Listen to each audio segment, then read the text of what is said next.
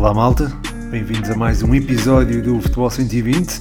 Este é o episódio número 142, está a ser gravado uma segunda-feira, não tem sido muito habitual, mas eu quis dar espaço para fazer uma análise relativamente sóbria do clássico, do clássico e do derby também, eh, entre Benfica e Sporting. Também queria falar de outros derbys e irei falar eh, deles, ou de um em particular, que é o derby da região centro entre eh, Académica e União de Leiria. Já lá vou, até porque há perguntas relacionadas com esse tema. Queria só começar então por uma breve análise do derby, eh, que acabou empatado entre Benfica e Sporting. Um jogo com 4 golos, dois para cada lado. O Sporting começou a vencer, o Benfica empatou, o Sporting fez o 2-1 e o Benfica voltou a empatar. Eh, dois golos de Gonçalo Ramos para o Benfica, um golo para Pote e um autogolo para Alexander Bá. Creio que o golo foi atribuído mesmo ao dinamarquês e não a Trincão, que também interviu na jogada. Esse gol, a meu ver, foi importante naquilo que foi o encontro, porque o Sporting nos primeiros 20 minutos conseguiu ter o, o, Benfica, não digo maniatado, mas esteve perto disso. O Benfica não conseguiu passar ou não conseguiu pressionar com a mesma eficácia de outrora e teve sempre algumas dificuldades quando a bola ultrapassava a primeira linha de pressão. Eu creio que já falei um bocadinho acerca disto no último episódio e acho que foi muito importante uh, o Sporting ter conseguido ultrapassar essa primeira linha de, de pressão e depois disso ter acontecido um, ehm, encontrar espaço entre a linha média e a linha defensiva do Benfica. Nos primeiros 20 minutos acho que sentiu-se muito isso, uh, sobretudo eh, tendo em conta o espaço que havia nas costas de Florentino e por vezes de Enzo Fernandes, quando o Enzo Fernandes estava uh, uh, em posição de, de, pressão ofensiva, isto é, estava alinhado com o Florentino, uh, havia portanto esse espaço nas costas do, destes médios e também um, à frente do Otamendi e de António Silva, que é certo que encaravam a bola de frente, ou encaravam o jogo de frente para a bola neste caso, mas um bocadinho desguarnecidos e um bocadinho também vulneráveis porque não tinham o, o devido apoio. havia muitas situações situações de superioridade numérica, sobretudo quando eh, o Benfica também expunha ou Grimaldo ou Alexander Bá. Nesse sentido, eh, o Sporting conseguiu criar superioridade e evitar que o Benfica criasse perigo e teve, eh, a meu ver, nos primeiros 20 minutos, algum controle na partida. Quando o Benfica conseguiu ajustar as marcações, um, e controlar, sobretudo, eh, aquele espaço, aquele vácuo eh, entre Otamendi e António Silva e Bá, e, aliás, eh, entre Otamendi e António Silva e Enzo Fernandes e Florentino, as coisas passaram a funcionar de forma mais, eh, mais sólida, digamos assim, para os encarnados na recuperação defensiva, que é muito importante no jogo do, do Benfica.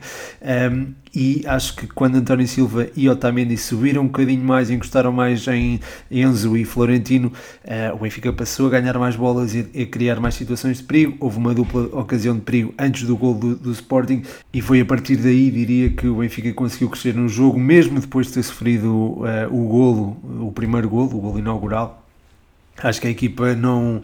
É certo que sentiu um bocadinho no início, mas acho que não sentiu verdadeiramente o golo. Acabou por empatar. O jogo foi para o intervalo empatado. Ehm, quando houve o regressar do, dos balneários, acho que entrou-se numa fase um bocadinho atípica e que culminou depois com o gol do Sporting. A partir daí, eh, voltou-se a ver um Benfica à procura do. Eh, enfim, de minimizar, digamos assim, o prejuízo. Acabou mesmo por chegar ao gol do empate numa, numa jogada em que ganha o corredor direito uh, do, do Sporting e foi uma jogada onde, enfim, onde não, não se viu muito Grimaldo no jogo, em virtude também da boa exibição de Pedro Porro. Foi uma jogada que, a meu ver, também foi, digamos, não diria atípica na partida, mas se calhar um bocadinho em contraciclo com aquilo que foi o controle de corredores uh, por parte do Sporting. Acho que o Sporting teve alguma supremacia nesse sentido. Uh, o Alexander Bá, a meu ver, não, não, fez, não teve o jogo mais bem conseguido. Nuno Santos uh, também não diria que fez um jogo por aí além, e, e, acho que se calhar no corredor direito houve um equilíbrio, mas no, no, no corredor direito defensivo do, do Benfica, no corredor esquerdo defensivo do Benfica já houve mais dificuldades, porque Pedro Porro uh, deu, deu muito trabalho a Grimaldo, que forçosamente era o, o, jogador que também se expunha mais e também tinha também essa, um, essa, esse não, digamos assim. além disso, quem estava do. David Neres entrou e, portanto, era alguém que também esticava o jogo e dava alguma largura ao Benfica. no outro lado estava Frederic Orsnes, que jogou muito, muito por dentro e permitiu também essas subidas a, Pedro Porro. Portanto, aqui houve este equilíbrio de enfim, este equilíbrio no sentido de que o Benfica foi ganhando o domínio, mas houve alguns, alguns aspectos particulares onde o Sporting ganhou um, Uh, ganhou os duelos, digamos assim. E por falar em duelos, Manuel Ugarte esteve particularmente bem. Eu publiquei, uh, fiz uma, uma, publicação no Instagram acerca dos destaques estatísticos deste derby. Um dos uh, destaques foi Manuel Ugarte, com os duelos ganhos, mas também houve muita gente a comentar, muita gente não, mas houve algumas, algumas pessoas a comentar acerca das faltas que ele cometeu e do, do facto de não ver o cartão amarelo. Eu não comento tenho este hábito de não comentar arbitragens, acho que não é, não seria justo nem intelectualmente honesto fazê-lo. Um, não vou dar a minha opinião acerca disso, mas, mas aquilo que eu posso dizer é que Manuel Lugar teve a seu cargo uh, o meio-campo quase todo do, do Sporting, o corredor central esteve a cargo dele e o Pote também que fez uma exibição que me surpreendeu a nível defensivo, atenção, mas o Manuel Ugarte esteve particularmente bem uh, e, e, pronto, uh, sei que há muitas críticas em relação ao facto dele eventualmente poder ser expulso, mas eu, está, olhando para o jogo jogado, acho que fez um jogo muito bem conseguido, um, portanto, nesse sentido também há que destacá-lo, não só ele, mas também o Gonçalo Ramos com a, a capacidade para surgir e, e, finalizar, o Rafa também mexeu muito com o jogo e também acho que merece a menção especial, Florentino teve muito bem, a meu ver, na, na pressão ofensiva, uh, pode, pronto, já, já tinha dito, surpreendeu-me pela positiva, Porro, enfim, não me surpreendeu porque já esperava essa, esta qualidade da parte dele, e depois o tridente ofensivo do Sporting acho que foi muito operante. Paulinho, Trincão e Edwards uh, estiveram particularmente bem e também merecem, merecem aqui elogios. Uh, portanto, pronto, distribuo aqui estes elogios. Uh, enfim, como conclusão, digamos assim, da, da análise ao, ao derby, e antes de avançar para as perguntas que também uh, falam acerca de um derby, uma delas é do, do João Mascote, que pede aqui uma análise ao jogo da Briosa, um, ehm, e o, enfim, vai de encontro ao, ao do João Rocha, que uh, pede aqui, uh, ou sugere uma análise ao verdadeiro derby e pergunta que reforços precisa a Briosa. Ora, muito obrigado ao João e ao, aos Joões, neste caso, ao João Mascote e ao João Rocha. Um grande abraço para vocês, um abraço especial para o Mascote, patrono. Um, mas bem, em relação ao, ao derby da região centro, um, acho que a União Leiria é forçosamente uma equipa mais bem trabalhada, e, e, isto é, mais bem trabalhada, porque tem um treinador que eu acho que é, é de facto diferenciado e tem também um, um arsenal de, de, opções que é, que é fantástico. Conta com o Babanco, com o Jordan van der Gaag, que, enfim, são dois jogadores que eu adoraria ter no, no meio campo da, da Académica. Conta também com eh, jogadores na frente que eu admiro imenso, que é o Gonçalo Gregório, o Leitão e o Jair, e estes três jogadores, a meu ver, estiveram particularmente bem. Um, o Diogo Leitão eh, até me espanta que esteja neste, na Liga 3, porque acho que é jogador com voos eh, significativamente mais altos. Lembro-me da época fantástica que ele fez ao serviço do Estrela. Um, e, enfim, o Gonçalo Gregório é alguém com uma relação com o golo muito íntima, uh, leva 7 golos em 13 jogos, 14 jogos, não tenho a certeza. Um, e, e, pronto, e o Jair foi, a meu ver, foi o melhor jogador em campo de, de, deste jogo, uh, alguém com uma velocidade desconcertante e que pronto, fez, uh, tornou o jogo da, da, da, Académica muito mais complicado, uh, se já estava complicado acho que ainda ficou mais, um, e depois lá está a União de Leiria, reforçando aqui esta, aquilo que estava a dizer, ainda tirou do banco alguém que eu adorava também ter na académica, que é o Diogo Amado, um, alguém muito experiente e que tem também uma, uma versatilidade impressionante. Uh, teve muitos anos no, no Estoril Praia. Uh, e, e, pronto, além disso, em cima disto tudo, há também, um, também a questão de, de União Leiria estar num bom momento, uh, está neste momento no, no primeiro lugar. Da, da Liga 3. é certo que tem um, um, jogo a mais sobre o Amora, mas, mas é uma equipa que eu, que eu admiro e acho que o empate conseguido em Leiria pela Académica já foi muito bem conseguido.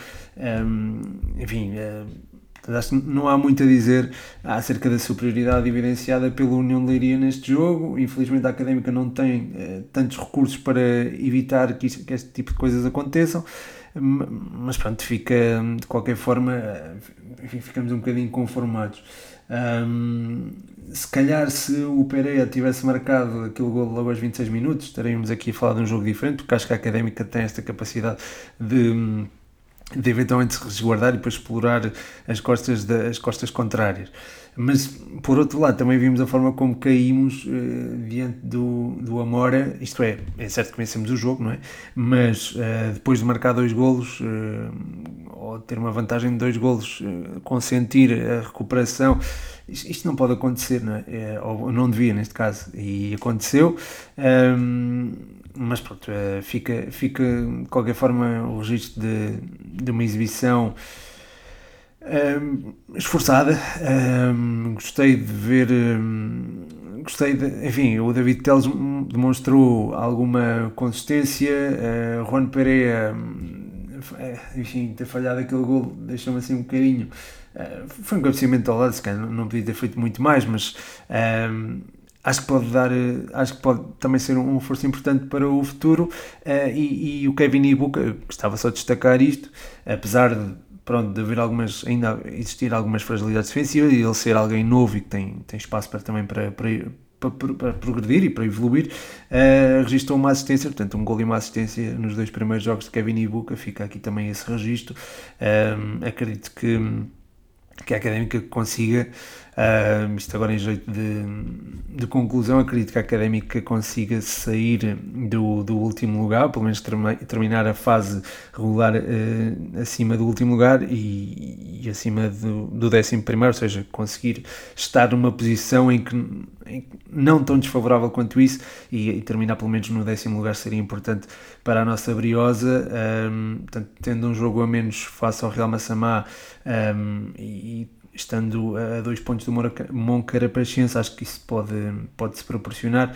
Vamos ter uma deslocação difícil ao Sporting B, é certo. Um, o Moncarapachense vai ao Livre do Hospital e um, o, Real Massamá eh, pronto, já, já, já jogou o jogo desta ronda frente ao Leiria. Portanto, acho que há aqui esta possibilidade da Académica eventualmente uh, saltar para o décimo lugar, ou quer dizer, saltar para o décimo lugar, não, saltar para uma posição eh, favorável ao décimo lugar, embora tenha que vencer o Real Massamá por dois gols ou mais para conseguir ultrapassar eh, esta equipa, não é? Porque, lá está, perdemos em casa por 2-0, também um jogo que eu acho que foi um desperdício, eh, termos, enfim, termos cedido termos perdido depois de ter uh, a jogar em superioridade numérica, acho que foi, pronto, foi também, acho que era escusado. Eu não sou assim tão exigente com, com a malta, mas acho que esse jogo particularmente não foi muito bem conseguido. De qualquer forma, pronto, ficou o registro de, de pronto, a primeira, primeira derrota nos últimos uh, três jogos. Uh, Nota-se um futebol, se calhar, ligeiramente mais consistente e acho que a Académica pode dar continuidade nas próximas uh, semanas. Com reforços ou não, ainda é cedo para dizer. Eu devo dizer que eu acho que temos recursos para fazer face às exigências da época. Uh, se, é, se o objetivo é manutenção, acho que há, há recursos para isso. Se o objetivo uh, fosse mais do que isso, e já não pode ser, um, poderíamos uh, remodelar um bocadinho a equipa, sem dúvida alguma. Agora é preciso estar ciente da, da realidade do clube e, e, nesse sentido acho que se calhar manter aqueles que estão e confiar naqueles que estão, acho que pode ser eh, o passo indicado, até por questões financeiras também. Um, a seguir, o David Cruz diz: Grande champ, Braga em lugar de Champions no final da época. Um grande abraço. Um grande abraço também para ti, David. Já tinha saudades que o David aparecesse aqui no podcast, uh, patrono do 120 em, futebol, em patreon.com/barra futebol 120. Um, é uma pergunta muito interessante. Uh, se o Braga pode estar ou não estar um, ehm, em lugar de Champions no final da época. Olhando para as exibições recentes do Sporting Braga, acho que isso é possível. sobretudo, e acho que isto é muito importante, se conseguir também uh, bater o Futebol Clube do Porto em casa, no, no, duelo que tiver frente aos Dragões. Acho que esse duelo vai ser muito importante nesse sentido. Um, e vai também, não é só um duelo para tentar garantir as Champions ou colocar-se em boa posição nas Champions, mas é também um jogo de afirmação desta, desta equipa que está muito bem trabalhada pelo Arthur Jorge. O processo ofensivo continua muito bem afinado. Houve uma altura foi eh, um pouco antes do Mundial em que eu tive algumas dúvidas acerca deste Braga, mas acho que agora restaurados os índices físicos e restaurada também esta, esta capacidade de esta capacidade ofensiva e, e, também esta capacidade anímica para reagir àquilo que o jogo pede e havendo também mais consistência a nível defensivo eh, com o Almozrati e o, e o Urus Racic juntos e, e, capazes de libertar o André Horta, eh, acho que a equipa fica mais consistente. E aliás, nós vimos isso eh, mais consistente e também com maior qualidade no processo ofensivo. E nós vimos isso frente ao Boa Vista, a equipa não esteve tão bem, não tendo André Horta e, e também eh, não tendo Racic que acabou por sair eh, por lesão. É uma equipa que está, continua muito bem trabalhada, acho que ao longo do tempo isto tende a melhorar, sobretudo se não houver uma, um excesso de carga eh, competitiva. Caso passe a Fiorentina na, na, Liga da Conferência, acho que será mais desafiante para o Sporting Braga ter este, este acumular de jogos.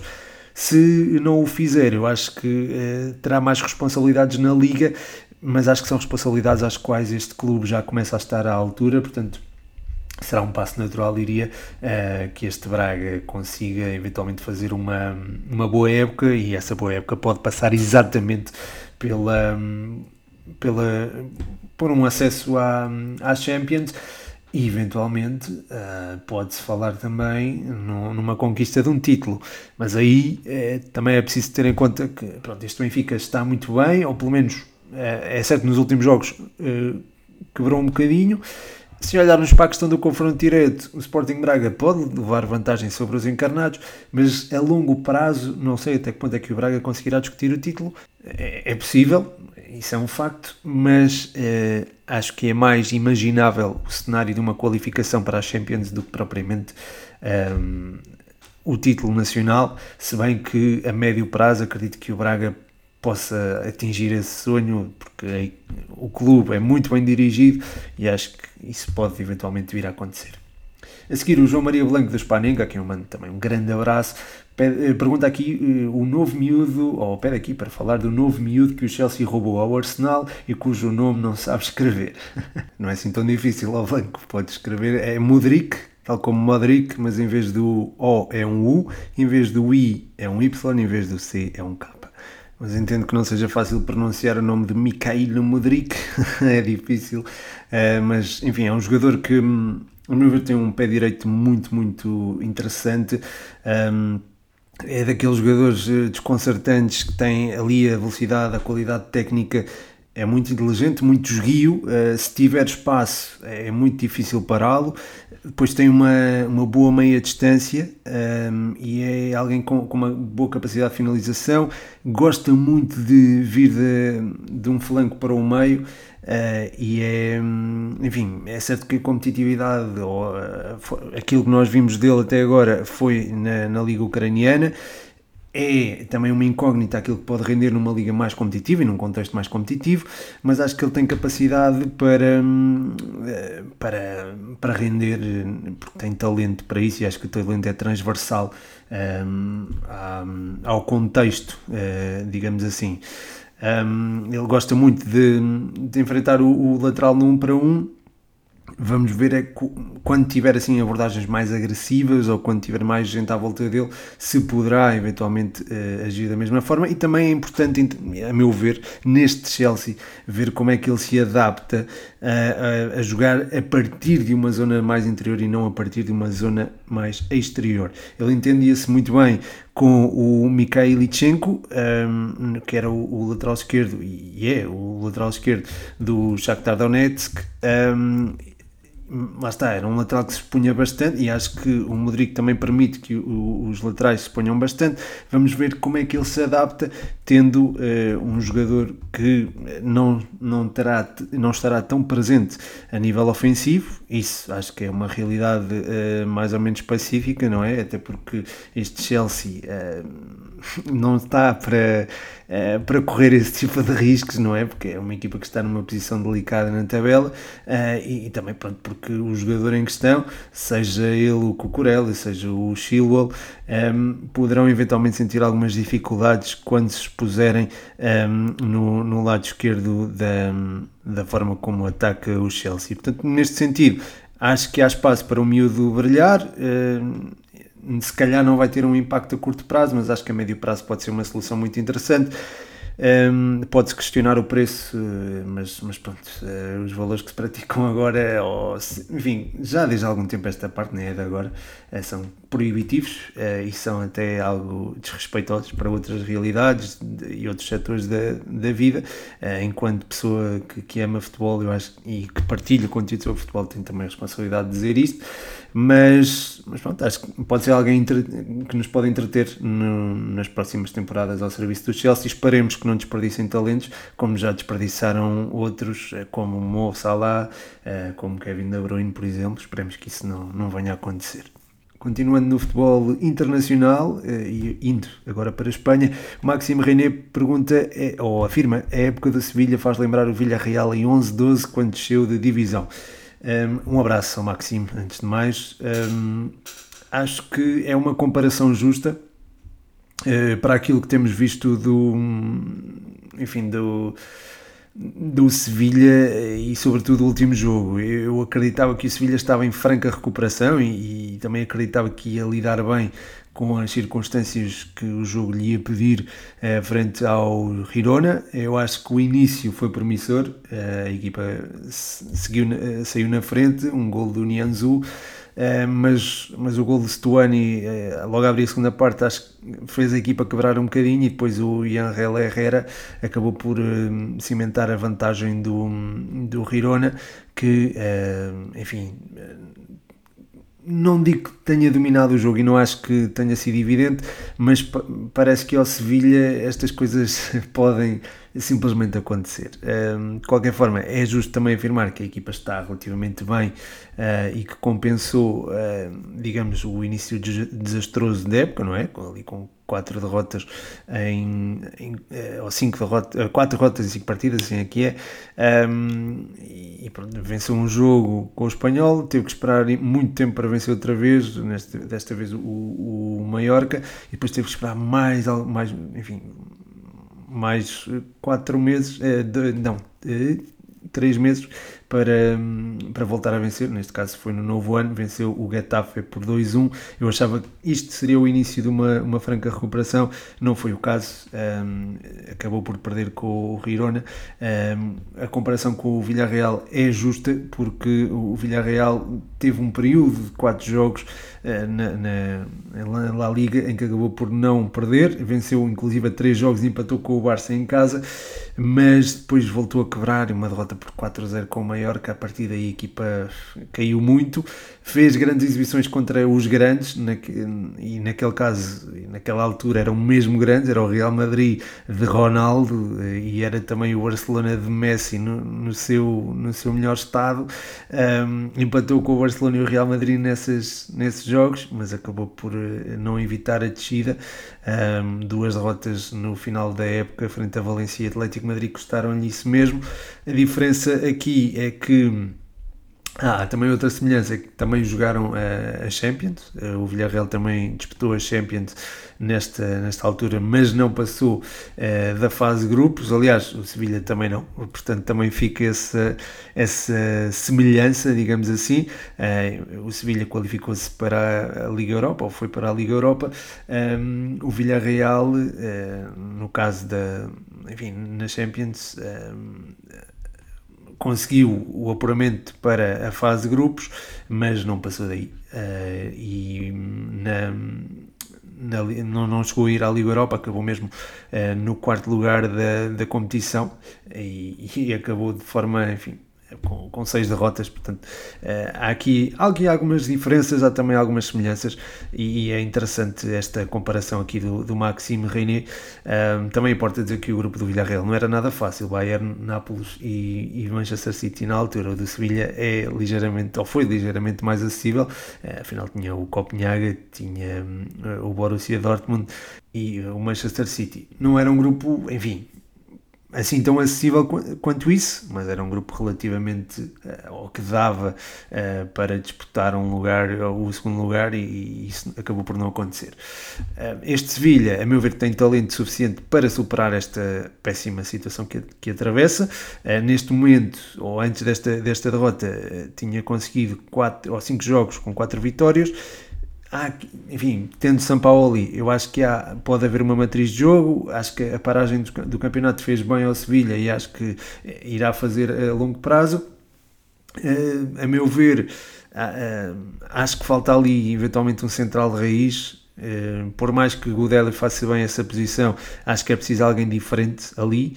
Uh, atenção, o Nemanja Godelli tem estado muito bem, mas acho que é um jogador para, para encostar mais uh, entre os centrais e não para, ou para sair a jogar entre os centrais e não tanto para jogar naquela posição como referência. Um, depois na frente acho que há muito talento. O Isco, o Lamela, o, o próprio Rafa Mir, o, o, também o Oliver Torres, um, são jogadores diferenciados uh, e acho que podem, uh, podem, podem eventualmente ter uma época, a época bem conseguida que ainda não conseguiram uh, expandir, expressar, neste caso, na, na, na, La Liga e acho que eventualmente o Sevilha vai dar a volta. De qualquer forma, esta comparação é muito pertinente e obrigado, Máximo, por, pelo facto de, de a fazer. De seguida, o, e ainda em Espanha, o Itz Camilo Azpana pergunta: Burgos pode lutar por uma subida à La Liga? Burgos volta a ser mencionado aqui no podcast Aquilo que eu posso dizer em relação ao Burgos é que é notável a forma como a equipa se tem apresentado depois de tantas mudanças no plantel. Eu sei que neste nível é normal que haja algumas mudanças, mas eh, o trabalho do Juliano Calero deve ser eh, sublinhado. Eh, já está no Burgos há algum tempo e o sucesso da equipa também acho que está muito associado a ele e merece estar associado a ele. Um, é preciso fazer esta, esta menção. Depois, mencionar também a forma como tem potenciado o Gaspar Campos, que é um jogador que está emprestado pelo uh, o Sporting Riron, é um miúdo, um extremo desconcertante e acho que tem contribuído também para o sucesso do Burgos uh, e acho que vai também trazer retornos ao Sporting Riron uh, em breve. portanto, acho que é alguém que pode ser potenciado, acho que tem capacidade, ou está a ser, estão a ser criadas as bases para um, disparar a nível qualitativo. Um, e pronto, é um miúdo que eu acho que tem, tem potencial. Outro que eu gosto bastante é o Miguel Atienza, uh, é um médio com uma leitura de jogo muitíssimo interessante uh, e com uma abrangência de terreno enorme. Ele baixa muitas vezes entre os centrais para construir. Uh, normalmente uh, descai um bocadinho para o, o lado esquerdo, mas, mas ele está um bocadinho por toda a parte e é, é também alguém quem eu, que, eu, que eu gostaria de, de, sublinhar e acho que é alguém que pode dar um jeitaço em qualquer equipa de, entre os três grandes e não só. Além desta juventude, há também alguns jogadores que eu gostaria de sublinhar, nomeadamente um, o Unai El Ghezabal, que está, a meu ver, a, a, contribuir para que o Atienza também seja potenciado, funciona muitas vezes uh, como duplo pivô a par deste, deste miúdo, uh, e acho que tem feito uma, uma ótima parceria, a meu ver. Um, depois o, há outro há jogador que é o Fran, Garcia, Fran Garcia Solsona que um, na, no lado esquerdo da defesa também tem estado particularmente bem e é alguém que eu também quero um, sublinhar particularmente Curiosamente, na última partida, nem o Atienza nem o, o Solsona foram titulares. Uh, o Atienza não jogou de todo, o, o, o Solsona saiu do banco. Uh, mas enfim, acho que em condições normais o Atienza seria titular e, e, acho que tem aqui também uma tem um futuro brilhante à, à sua frente. Um, Portanto, pronto, fica aqui estas notas. Acredito, enfim, a pergunta ia mais direcionada para outro, outro lugar eu, eu, quis aqui destacar, dar aqui alguns destaques individuais, mas respondendo, tentando responder mais diretamente se pode lutar para uma subida à Liga, acho que sim, mantendo esta consistência a equipa pode tudo, digamos assim, e, e acho que estão reunidas as condições para que, para que a equipa possa ambicionar pelo menos lutar por essa subida. Voltando aqui ao futebol nacional, uh, o Miguelão pergunta ao pé daqui uma opinião sobre a época do Sporting. Uh, um abraço para ele, uh, desde já. Um, a época não está a ser bem conseguida, é uma realidade. Aquilo que a equipa fez na Champions no início foi extraordinário. Acho que vencer o Frankfurt fora e o, e o Tottenham em casa foram, foram vitórias fantásticas. A forma como acabou por não conseguir o apuramento para a, para a fase seguinte foi de lamentar, não é? E foi, foi foi, enfim, tenho, tenho muita pena, ainda, ainda no outro dia estava a falar sobre isso e acho que é uma pena vermos este, ver a forma como a equipa, não, não foi a equipa, mas foi o contexto do jogo levou a que a equipa não se conseguisse qualificar para a próxima fase um, e era bonito termos as três equipas na, na, nos oitavos das Champions. Um, não aconteceu e de facto foi, foi pena. Acho que há outras uh, possibilidades para o Sporting neste momento. A certa que a equipa está fora da taça de Portugal, mas tem a Liga Europa um, e tem também a taça da Liga, onde poderá ter uma palavra a dizer. No campeonato, os 8 pontos de distância para a Champions podem ser bastante, bastante complicados de recuperar, mas acho que o Ruben Amorim está a resgatar o melhor futebol do Sporting com esta colocação de trincão do Edwards e do Paulinho na frente. São, são jogadores que pressionam bastante bem e acho que em contexto de jogo, uh, frente a equipas um, do meio da tabela e não só. Uh, isto pode ser uma solução bastante interessante e acho que a equipa pode recuperar terreno no campeonato uh, assim. Mas lá está, para conseguir um lugar entre a, vice, entre a liderança e a vice-liderança, terá que esperar que dois adversários percam pontos, Porto e Braga, e esses adversários já estão a uma distância pontual considerável, portanto. É preciso ter isto em linha de conta, diria. Um, e, aliás, estão, o Casa Pia está, eh, está perto do, do Sporting. E, aliás, a próxima pergunta é até sobre, sobre o Casa Pia. O Tiago Verão 6277 pergunta se o Casa Pia pode ir às competições europeias. Um, ora, hoje o Casa Pia, curiosamente, perdeu frente ao Estoril, mas eu percebo perfeitamente a pergunta e é perfeitamente legítima. Uh, poderá ser apanhado pelo Vitória de Guimarães caso o, o Vitória vença o Gil Vicente. Neste momento o jogo está a decorrer e está empatado. Um, mas uh, aconteça o que acontecer, aquilo que o Casa Pia fez até agora, acho que ninguém vai esquecer e acho que já fez uma primeira metade da época, pronto, que ainda não acabou, não é? é a primeira parte da época, mas acho a primeira parte, a primeira volta, mas. Um, mas há que dar os parabéns ao, ao, ao Filipe Martins por tudo aquilo que, que já fez um, e, nesse sentido, eh, acho que ninguém vai esquecer a, a esta época do. Ou quando olhar para a época, não digo a longo prazo, mas acho que quando olhar para esta época de 2021 eh, ou 2022, ai, sim, 22, 23, ninguém vai um, ehm, ninguém vai esquecer, digamos, esta, esta primeira volta do, do Casa Pia, portanto há que dar os parabéns por isso. Um, não sei se vai conseguir manter a consistência até final. Vimos agora que se calhar não conseguiu lidar bem, e acho que isso foi decisivo uh, com a sobrecarga de jogos. Enfrentou o Setúbal na no, na quinta-feira, jogou na segunda-feira e se calhar acusou um bocadinho esta, esta distância entre os jogos, esta curta distância entre os jogos. Acredito que possa vir a recuperar, até porque lá está, no máximo vai ter mais três jogos eh, entre jornadas, que seriam portanto as meias finais e os quartos final, quartos final da taça. Um, acho que é uma equipa capacitada para fazer uma, uma boa temporada. Os recursos não são. Acho que há equipas muito pior classificadas e com melhores recursos do que o Casa Pia. Um, ainda assim, o Casa Pia tem, tem muito talento, tem muita qualidade, mas um, aquilo, aquilo que, a, que a distingue das restantes é a forma como está trabalhado. E aqui Felipe Martins merece todo o mérito, tal como o duplo pivô eh, que tem funcionado muitíssimo bem, é composto pelo Afonso Teira e pelo, pelo Neto. Portanto, acho que há que dar os parabéns uh, a tu, todo o trajeto deste Casa Pia uh, e realçar estes dois. Também, claro, o Godwin. No início da época estava a gostar bastante de João Nunes, mas tem vindo a perder algum espaço.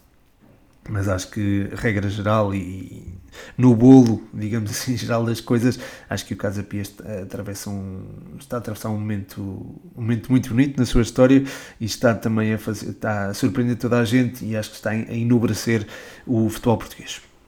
Por fim, tenho aqui quatro perguntas do Eduardo Andrade. Eh, ele pergunta: forma do Manchester United, prós e contras de Roberto Martínez, qual das equipas portuguesas tem uma formação mais promissora e pergunta como é que está o chá. um abraço, Eduardo, e obrigado pelas perguntas. Uh, o chá não está aqui, uh, por acaso estou só a beber água, daqui a bocado já vai o chazinho. Um, eh, relativamente à forma do Manchester United, acho que a equipa tem se encontrado com o bom futebol, uh, está a praticar um futebol muito consistente, aquele meio campo está a funcionar muitíssimo bem, o Casemiro acho que já afinou de vez com, com, as ideias do Eric Tenag e o futebol do United agora, enfim, é explanado de uma forma muito mais solta. Os homens da frente têm agora muito mais eh, capacidade e margem para errar, e tendo essa margem, se calhar conseguem produzir mais. Nesse sentido, o Rashford tem sido um elemento muito importante, tal como o Bruno Fernandes, que assume agora o papel de, de líder, enfim, de forma mais vincada. E está, acho que este United dá gosto de ver. O Luke Shaw também evoluiu bastante. Um, aliás, como vimos, até foi usado a central, portanto, está feito aqui um, um jogador muitíssimo completo. Um, e pronto, como estava a referir, Casemiro cada vez com melhor entendimento com o Fred, o Rafael Varane parece recuperado de, de problemas físicos, isso também torna a equipa mais segura, uh, pois o Malásia e o, e o Ambissaka, a meu ver, estiveram muito bem ali no, nos flancos e o jogo uh, do United tornou-se mais fluido, não só contra o City, mas também numa perspectiva mais global. Portanto, acho que há boas perspectivas do United fazer uma ótima campanha na Premier League e até pode mesmo vencer um título, um, no caso um, a taça da Liga Inglesa, não é? Uh, está nas meias finais e não tem uh, nenhum eh, adversário dos chamados Big Six, não é? Portanto, acho que há aqui condições para ambicionar uma um título, não só pronto, na, na Carabao Cup, no caso, mas também na, na FA Cup, onde continua vivo, e quem sabe até na Liga Europa, embora o adversário seja o Barcelona. Portanto, já, já estou aqui a esfregar as mãos para esse duelo que vai ser daqui a um mês. Uh, portanto, uh, enfim, venha daí esse fantástico Barcelona-Manchester United. Um, relativamente às outras perguntas, qual das equipas portuguesas tem uma formação mais promissora? Uf, isto é, é, é, difícil dizer. Há muito talento, continua a haver muito talento na, nas formações de Benfica, Porto e Sporting. Um, o Famalicão, por exemplo, também está a fazer uma ótima época. Uh, os Júniores de Famalicão também estão a fazer uma ótima época, por exemplo, na Zona Sul, na Zona Norte, desculpem. o Alverca uh, também na Zona Norte. Acho que há aqui boas bons indicadores dados pelos colões de formação um pouco por todo, por todo Portugal, digamos assim, um, e, e, nesse sentido um, podemos uh, estar descansados, digamos assim, da qualidade dos nossos miúdos. Um, depois, prós e contras de Martínez. Uh, prós, o facto de não ir enviesado, digamos assim, uh, por alguma opinião pública, acho eu. Acho que é um, um treinador que vai estar livre de tomar algumas decisões, precisamente por não ser português. Um, é, contras é o facto de poder não estar tão identificado com aquilo que é a realidade portuguesa. Um, prós, posso reforçar também os prós, uh, entre os prós, aliás, o facto de ser um treinador que gosta de, de uma perspectiva de equipe e tenta montar, montar se calhar, um coletivo ou ter uma ideia de jogo na, na sua seleção, e isto não é uma coisa assim tão. parece que é uma coisa uh, vulgar e comum, mas não é. não é. Nós vimos que, e acho que mencionei até durante o Mundial, que só o Luís Henrique e o Roberto Martínez é que eram mais interventivos nesse sentido. E acho que ele pode explorar o melhor que a nossa seleção tem para oferecer, e o melhor que a nossa seleção tem para oferecer é, é bastante. Um, se jogar com uma linha de 3, eu acho que seria interessante eventualmente ver, por exemplo, Diogo Dalot uh, no eixo central da defesa, juntamente com Ruben Dias e eventualmente o Gonçalo Inácio, que é alguém que está habituado a esta, esta, este formato, ou o, o, o, António Silva, que é também muito forte na cobertura. Uh, isto olhando já para um longo prazo que possa não incluir Pep, embora Pep seja uh, quase imortal, não é? Nós uh, imaginamos sempre o Pep na nossa seleção, mas pronto, olhando um bocadinho mais para a frente, poderia não, não o contemplar. Uh, neste esquema de, de, três centrais, acho que também cabe Tiago Jaló, que é alguém que está habituado a jogar uh, no lado esquerdo, portanto, é alguém que pode fazer um bocadinho aquilo que faz também Mateus Reis no Sporting, portanto, jogando Tiago Jaló e jogando dois centrais de raiz ao seu lado. Portanto, acho que há aqui. Aliás, o Jack Joló é central raiz, só está habituado a fazer uh, o corredor esquerdo. Uh, há aqui condições para termos uma, um bom trajeto. Uh, o passado com treinadores estrangeiros foi bom.